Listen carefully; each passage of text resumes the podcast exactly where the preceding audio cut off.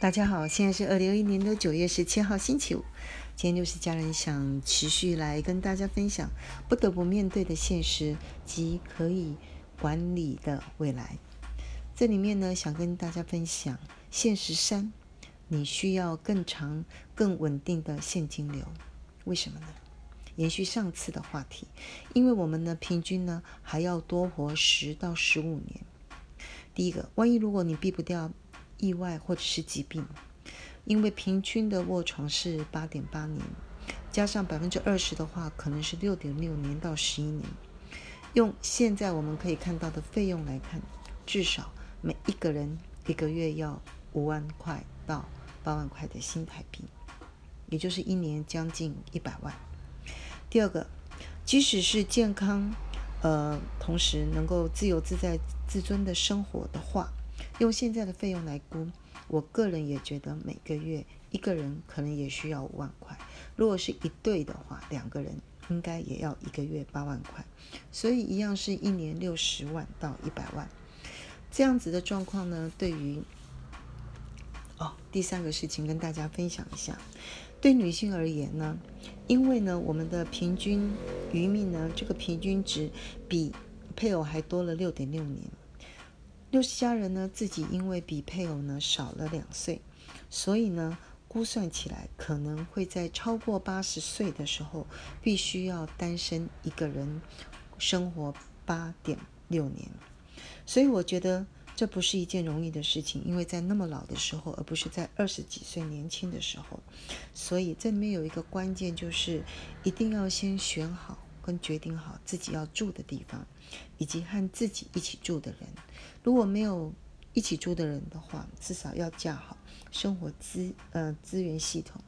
这也就是六十家人一直在提醒大家，每一个人都至少要拥有一个自己的住所的所有权。因为老了真的没有人要让你住的，没有人要租房子给你，所以。不管你现在是几岁，一定要从现在立马开始，越早启蒙钱商这件事情更好。我们可以 Google 非常多的书，就谈到，呃，有关于怎么样管理你的钱的相关的书籍。那六十家人呢，想要分享的是钱商，大家可以参参考我在二零二一年八月五号分享的《快乐钱商》这本书。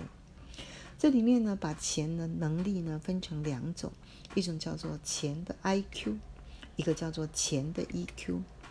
钱的 I Q 简单讲就是赚钱的能力。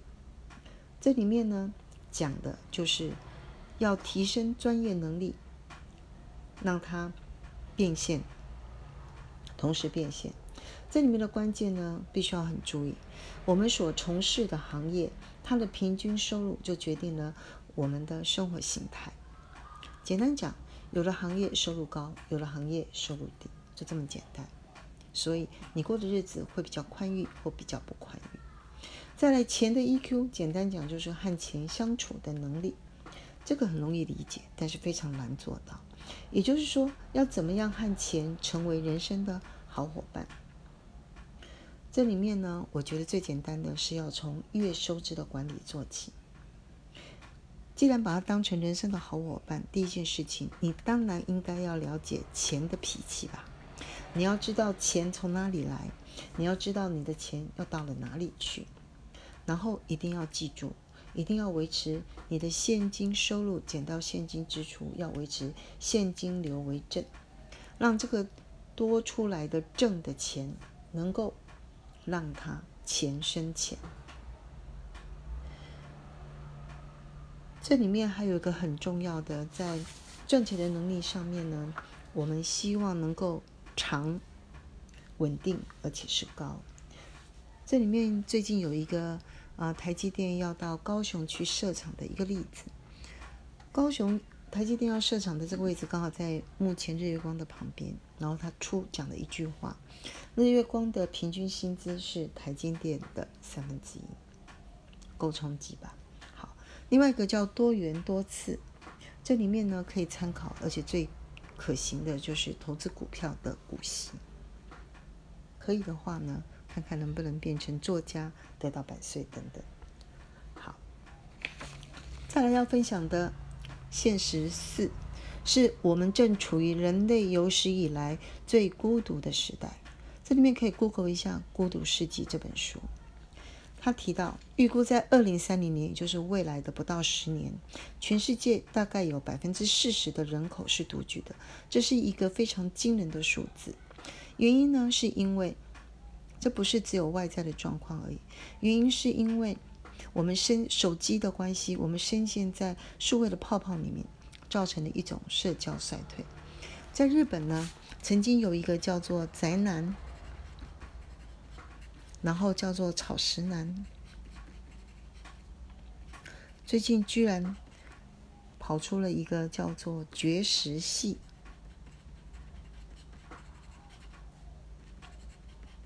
就是他根本不谈恋爱、不结婚了。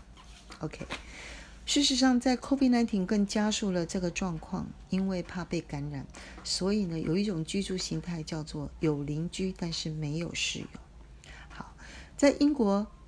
二零一八年呢，首相甚至呢任命了一个叫做 Minister for Loneliness，也就是说孤独部的部长。因为在英国，他们发现八个人里面有一个人，他们会认为自己连可以亲近的朋友都没有。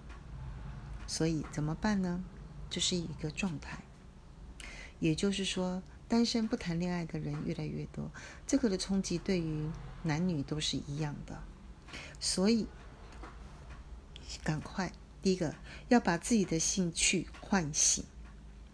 如果能够把运动跟兴趣加在一起，让自己更有活力、更有魅力，呃，外表更漂亮，我觉得这是一个呃双重的效果。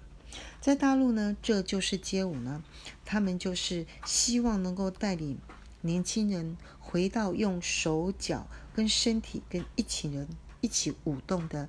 群体舞动的这样的一个活动，把年轻人暂时离开手机，好好的下来运动。所以，第一个要做的事情是把自己的兴趣唤醒。第二个，要认出自己喜欢的孤独的灵魂，然后一起好好相处。这里面呢，都是家人觉得第一个。一定要先努力的守住自己的美好，让自己心悦的人总是心悦自己。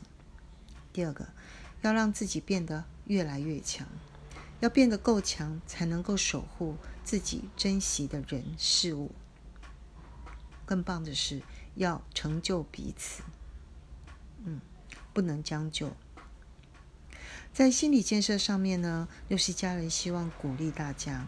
我们远比自己想的更有能力，所以第一个要定目标，我们必须要有意识的成为，让自己成为升级版的自己，要让自己成为自己想要的样子。第二个就要去定义所需要的技能是哪些，努力的培养。第三个要定一个可行的计划。这样你才能够每一天用每一小步的前进走向大目标，就是所谓的 do the right thing and do the thing right。这里面有提到一个，其实真的要投入职场，在职的磨练是最简易可行的。第五个，每一个月至少希望能够一次，或者是一季至少要一次，要跨出你现有的舒适圈，去认识一个。心悦的人，然后好好相处。好，以上。